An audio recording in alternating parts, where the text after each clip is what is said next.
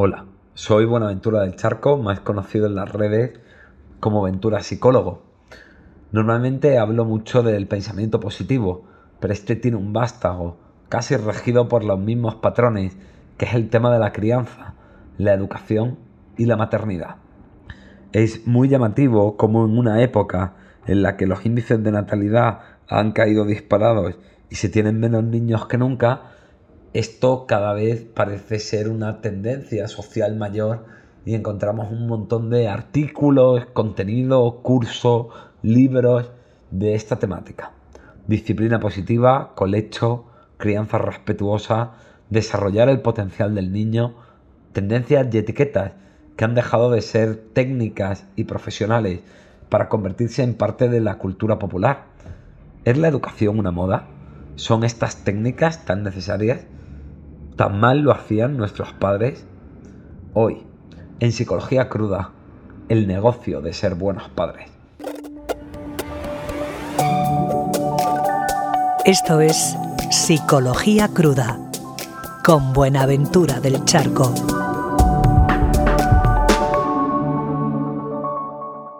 Bueno, la, primera idea yo creo que, que, hay algo de esto que tiene mucho que ver con un principio básico del marketing, ¿de acuerdo?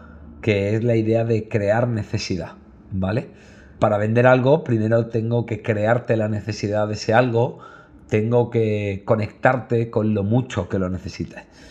Y entonces en esto pues se está elevando a traumas, se está elevando a algo terrible, cosas que nunca han sido un gran problema y que históricamente los niños siempre han sabido manejar.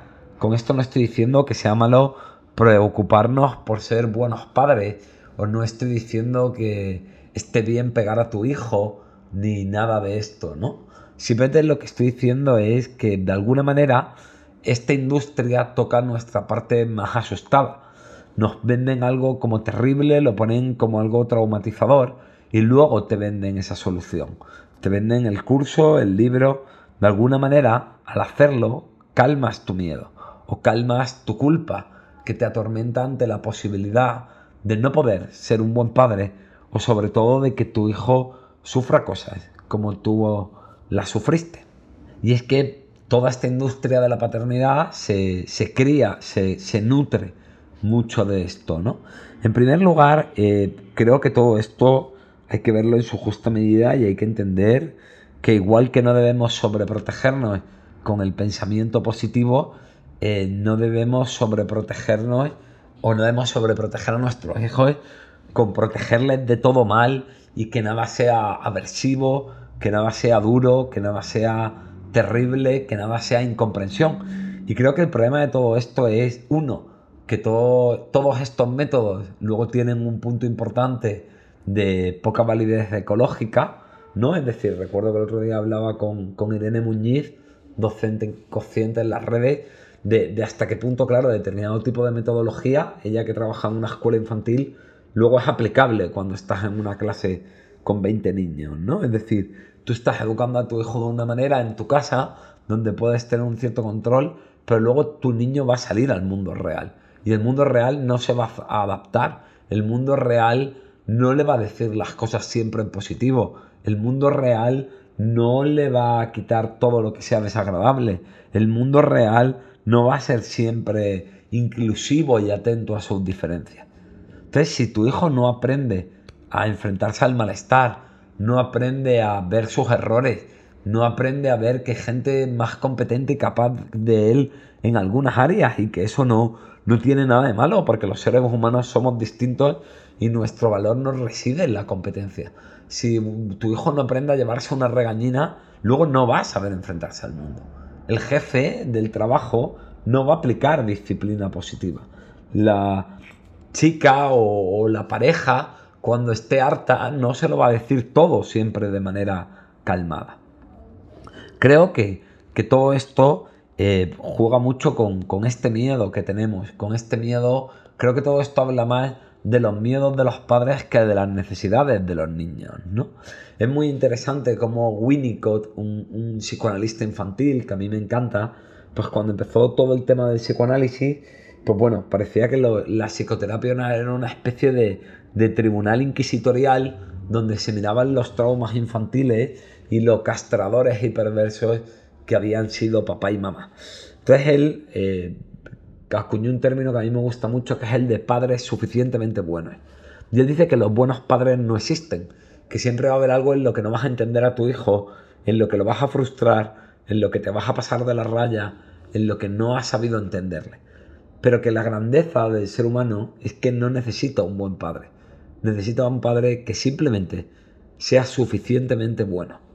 Yo creo que un padre suficientemente bueno es un padre que acepta y que permite ser. Es un padre que mira a su hijo y se preocupa de una manera genuina por él. Y sobre todo es un padre que no tecnifica y que permite la humanidad, la espontaneidad y la fluidez entre ellos. También un buen padre, y esto me preocupa, es todo esto que hay hoy en día de yo estoy bien si tú estás bien, ¿no? Cada vez veo más mensajes en, en los padres cuando, cuando oigo terapia de familia, en la calle, ¿no? Bueno, hijo mío, es que tú eres lo más importante para mí. Mamá es feliz si tú eres feliz. O papá está bien si tú consigues lo que tú quieres y me da igual sacrificarme para que tú lo logres. Joder, qué responsabilidad para el niño, ¿no? De pronto ese niño percibe que él tiene que estar a la altura de los esfuerzos de sus padres, percibe que la felicidad de sus padres depende de él y de alguna manera, si falla, si está mal, si sufre, se siente culpable porque le está haciendo daño a, papá o a mamá. Creo que, que en todo esto me, me, gusta mucho también cómo habla, y, y si queréis leer algo de, de, crianza y tal, os recomiendo mucho a, a Beatriz Cazurro, que tiene, que tiene un libro que se llama Los niños que fuimos, los padres que somos. Creo que todo esto tiene sobre todo mucho de, de lo que en psicoanálisis se llama proyección o de lo que en conductismo se llama evitación, ¿no? Es decir, eh, yo he vivido algo doloroso y le cojo miedo, ¿vale? Le cojo miedo y entonces no quiero que vuelva a ocurrir. Eso sería la evitación en el conductismo, ¿no? Y entonces, de alguna manera, para que no ocurra, lo que hago es irme a lo contrario, a lo opuesto. En, en esto también tendríamos este concepto de la proyección del psicoanálisis o, o de la gestalt, cuando nosotros hablamos de que, de que hay algo que yo he vivido, algo que a mí me da miedo, algo que a mí me duele y lo pongo en el niño, ¿no? Lo, lo pongo en el otro, en este caso en el niño. No, claro, el niño sufre, el niño tiene miedo, el niño puede vivir lo que yo vivo. Y entonces eso pues me, me lleva a protegerlo y al final estoy viendo mis necesidades, no estoy viendo las necesidades de mi hijo. Eso, esa proyección, ese miedo a que mi hijo sufra, me impide ver lo que le ocurre realmente a mi hijo, me impide ver la necesidad real de mi hijo, porque estoy poniendo una especie como de filtro de Instagram de mis miedos, de mis pesadillas, de mis temores y, y sobre todo el que hay, claro que me preocupo por mi hijo, pero hay una parte neurótica en el que hay el que, el que está queriendo protegerse del dolor soy yo, del dolor de sentirme mal padre, del dolor de revivir algo, de intentar a través de proteger a mi hijo compensar que yo no pude protegerme o que yo no fui protegido, ahí estoy manejando de manera neurótica, de manera compensatoria, mi dolor, mi, mi trauma, mis miedos, mi, mi, deseo de ser buen padre, mi, mi, temor a que si yo no atiendo bien a mi hijo como mi padre no me atendió, mi hijo a mí me, me odie porque yo odio a mi padre. Aquí eso es lo, lo, lo que hay en todo esto, ¿de acuerdo? Entonces, vamos a intentar mirar a nuestros hijos, vamos a intentar entender que mi hijo es un ser humano con unas cualidades y unas necesidades distintas a las mías, y un contexto, y una vida, y unos padres, y una biología, y una genética diferente, ¿no? Vamos a intentar ver a nuestro hijo, no, no preocuparnos, no qué terrible si pasa esto, no voy a hacer esto por mi hijo que es buenísimo, y más ver a mi hijo y pensar, ¿qué necesita? Incluso preguntarle con humildad, ver qué ocurre en él.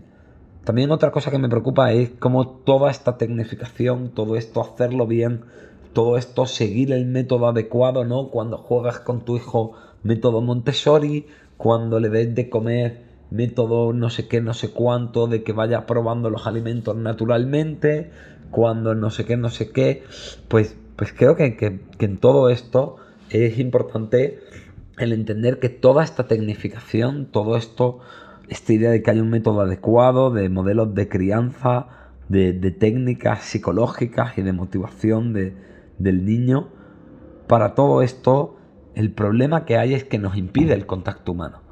Nos impide, además veo cada vez más a, a padres, a madres tan angustiados con hacerlo bien, tan preocupados con que su hijo sufra, que al final no disfrutan de los niños. Están ahí aplicando la técnica y, no están disfrutando de su hijo.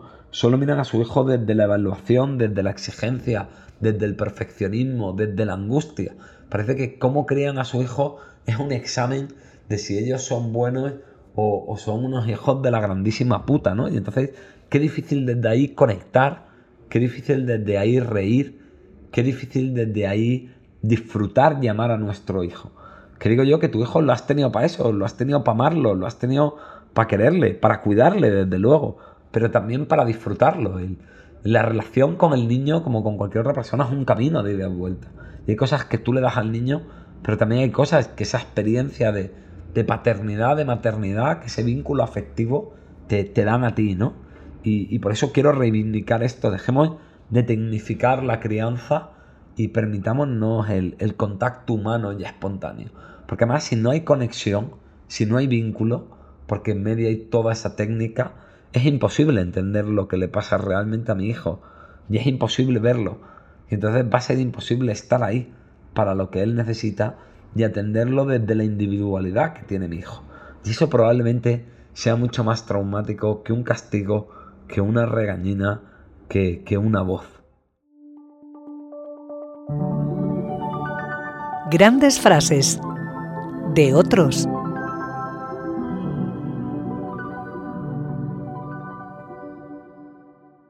Los hijos son las ansias de vida que siente la misma vida.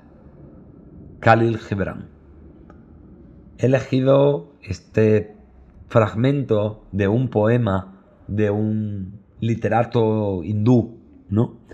Que, me parece muy interesante, ¿no? Porque habla de, de eso, ¿no? De, de, cómo el niño es una entidad en sí misma, ¿no? De cómo lo que el niño necesita, de cómo lo que el niño quiere, de cómo lo que el niño va a tener que vivir en su vida, sus, derrotas, sus logros, sus victorias, sus fracasos, sus heridas, son de él. Son de él y, y tú no vas a poder protegerlo, tú no vas a poder vivirlas por él, tú no vas a poder prevenirlas y en cierto modo sería malo sería malo porque le estarías privando toda esa experiencia, ¿no? Creo que, que es importante entender que mi hijo es una realidad independiente de mí y que él es algo distinto y que tengo que permitirle ser, que tengo que permitirle vivir su propia vida y que hay veces que simplemente tengo que ser testigo, tengo que darle amor y, y tengo que quererle.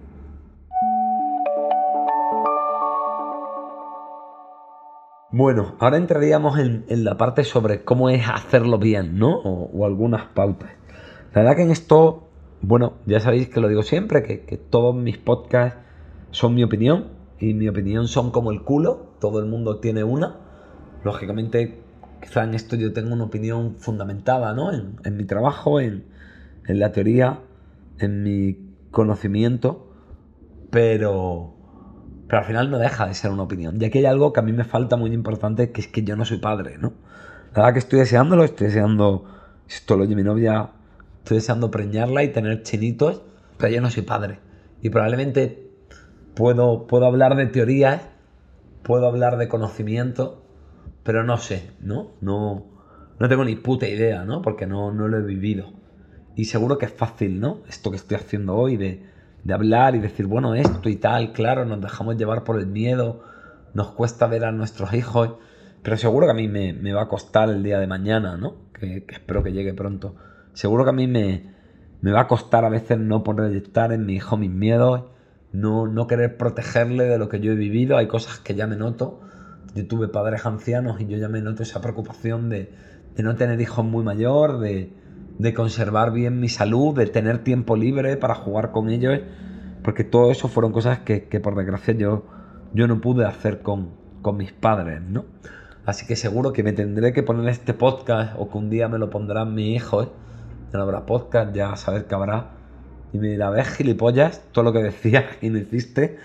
Pero bueno, voy a, voy a intentar desde esta humildad y desde esta aclaración que, quería hacerlo al principio del podcast, pero me he puesto a grabar nervioso y, se me ha olvidado.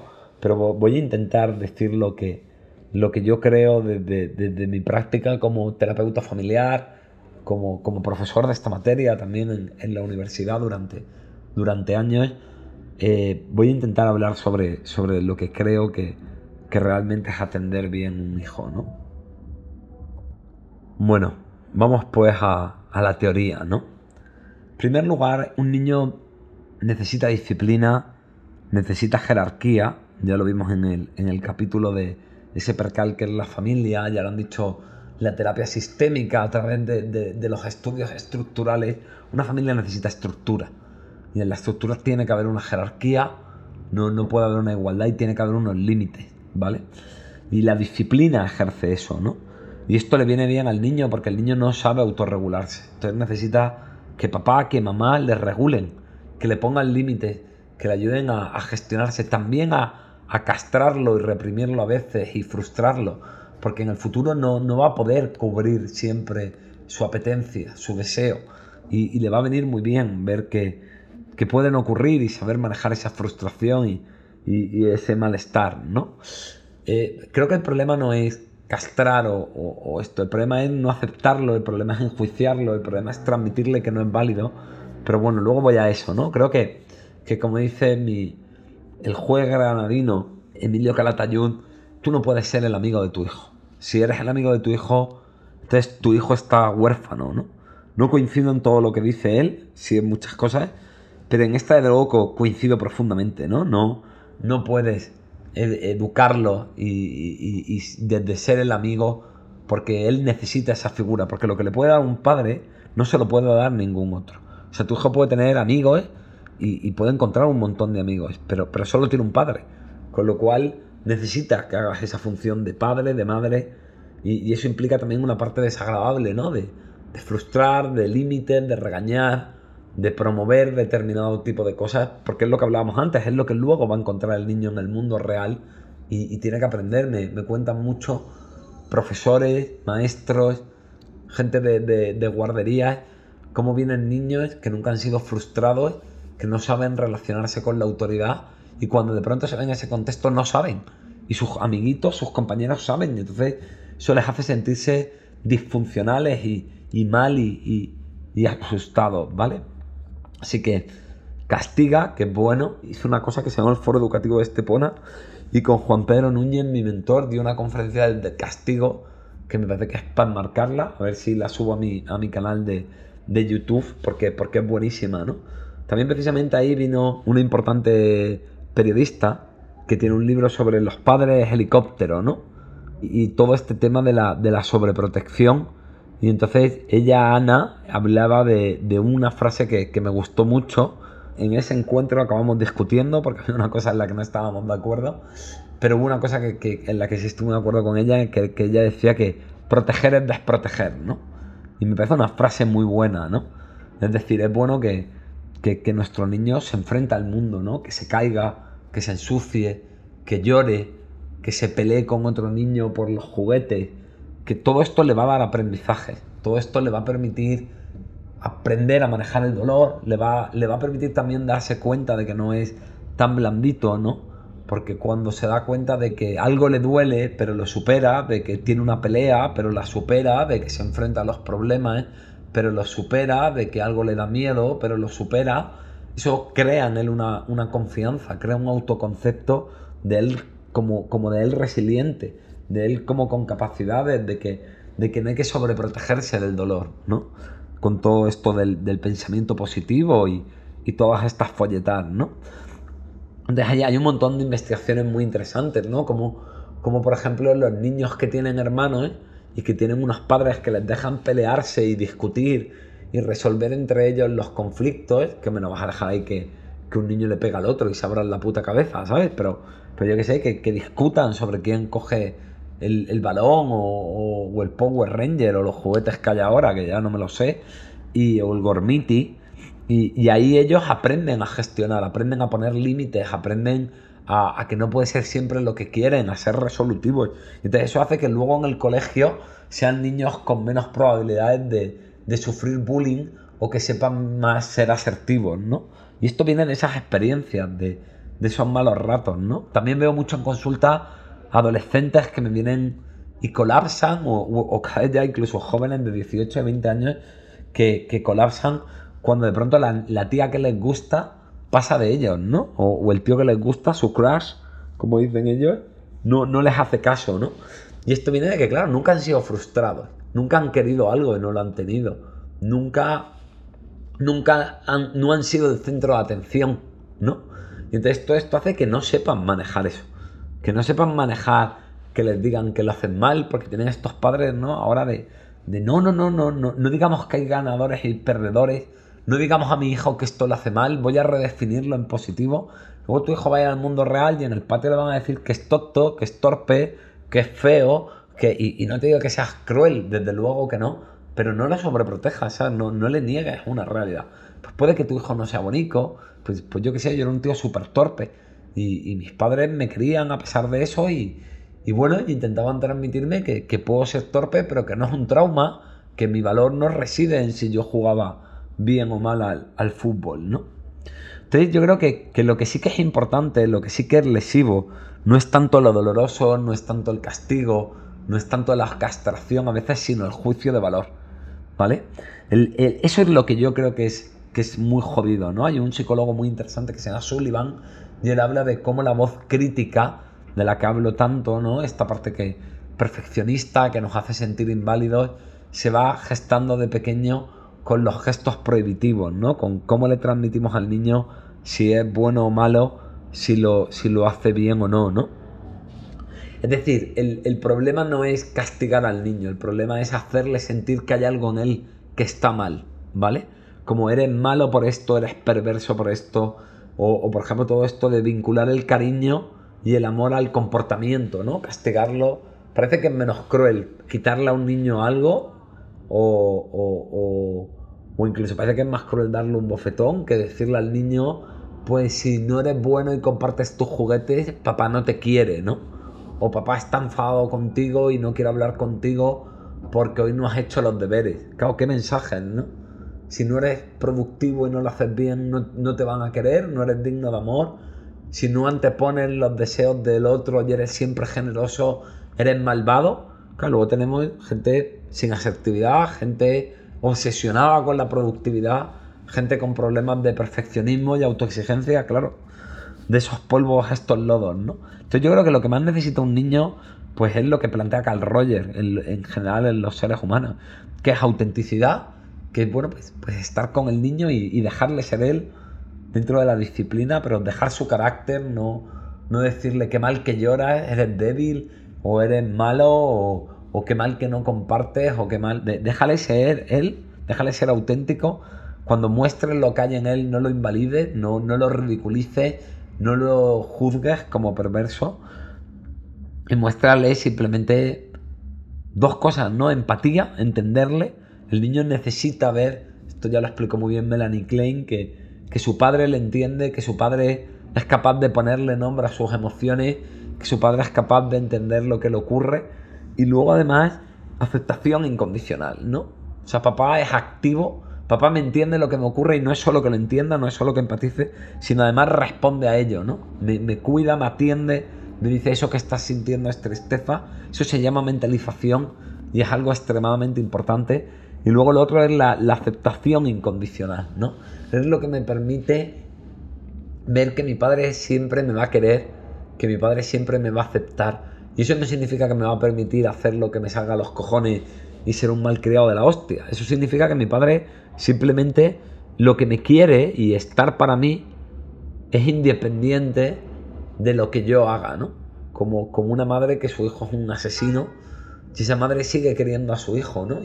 No es que le diga que bien matar personas, ¿no? Pero va a la cárcel, pero sigue estando ahí. Los niños, los seres humanos necesitamos aceptación incondicional. Necesitamos ver que hay una parte de nosotros que puede ser una mierda, que podemos ser débiles, que podemos estar mal, pero hay alguien ahí que a pesar de ello nos quiere, porque somos dignos y merecedores de amor, a pesar de nuestros fallos. Creo que esto es lo más importante, creo que por eso es muy importante validar sus emociones, validar lo que les sale de manera auténtica, creo que es importante atenderlo, y atenderlo a veces no es la mega técnica, atenderlo creo que es simplemente estar con él, ¿no? Y es verdad que a veces el niño te cuenta una tontería, ¿no? Pero cuando tú le preguntas qué tal el día y él te habla del partido de fútbol o, te habla de haber jugado a las muñecas, pues tú estás con él y le estás transmitiendo lo que te pasa, me importa, ¿no? Cuenta lo que te ocurre. y, eso el niño lo interioriza, ¿no? Pasa tiempo con el niño. Juega con él. Hablamos mucho de la calidad del tiempo. No, no hay calidad sin cantidad, ¿no? Eso, eso se ha demostrado mucho cuando no había custodias compartidas, ¿no? Era, los jueces decían, bueno, ves poco a tu hijo, pero calidad, ¿no? Claro, ¿cómo va a haber calidad si veo a mi hijo un fin de semana cada 15 días, ¿no? ¿Cómo va a haber calidad? Y ahí, y ahí se, desvincularon, muchos niños perdieron a sus padres porque tenían solo una custodia con, uno de los progenitores, ¿no? Eh, un niño necesita que pases tiempo con él porque, porque la mayoría de las cosas especiales, importantes, no se planean, simplemente surgen, ¿no? Y para que surjan tienen que, tienes que estar ahí, ¿no? Es como esto que decía Picasso, que qué casualidad que la inspiración siempre me, pilla trabajando. También eso, vuelvo, vuelvo a la idea de dejarle ser, ¿no? De la autenticidad. Ahora todo esto también, también lo veo, ¿no? Padres que desde querer educar a sus hijos en la igualdad de género, que oye es genial, obligan al niño a trabajar con, con cocinitas o obligan a la niña que le guste el fútbol. Bueno, deja al niño, ¿no? Deja al niño que elija, a lo mejor al niño le gusta el, azul y el rosa y, se sienten cómodos en eso, ¿no? Entonces dejemos a los niños ser, validemos sus emociones, atendémoslos, atendámoslos, perdón, y pasemos tiempos con ellos, ¿no? Creo que también es muy importante todo el tema de fomentar el criterio del, del niño, ¿no? No decirle simplemente esto es así, sino ayudarle a desarrollar su conciencia interna, su awareness, y su opinión crítica de las cosas, ¿no? Yo siempre digo que, creo que tendría que haber filosofía y pensamiento crítico desde la infancia, ¿no? Y esto es decirle al niño, ¿qué opinas tú, no? ¿Qué opinas tú de esto? No le digas solo esto está bien o esto está mal, o esto es una cosa o es otra. ¿Qué opinas tú? ¿Qué, crees tú?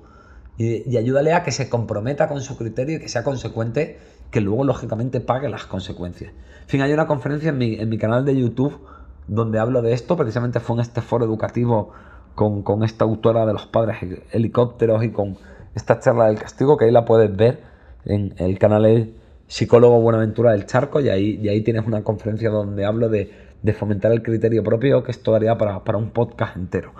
Y bueno, pues eso, validar emociones, atender, pasar tiempo con él, disfrutar de tu niño, no tecnificarlo, verlo a él y, y no ver tus miedos y tus necesidades verlo a Él como realidad individual, amarlo y aceptarlo incondicionalmente, autenticidad también tuya con Él y empatía. Todo eso, que no es tan difícil, pero desde luego no es poco, y es tan complejo por nuestro miedo y por lo que, por lo que se les quiere y por lo que queremos protegerlo, es como diría Winnicott, ser un padre suficientemente bueno. Un abrazo y disfruta de tu chiquillo.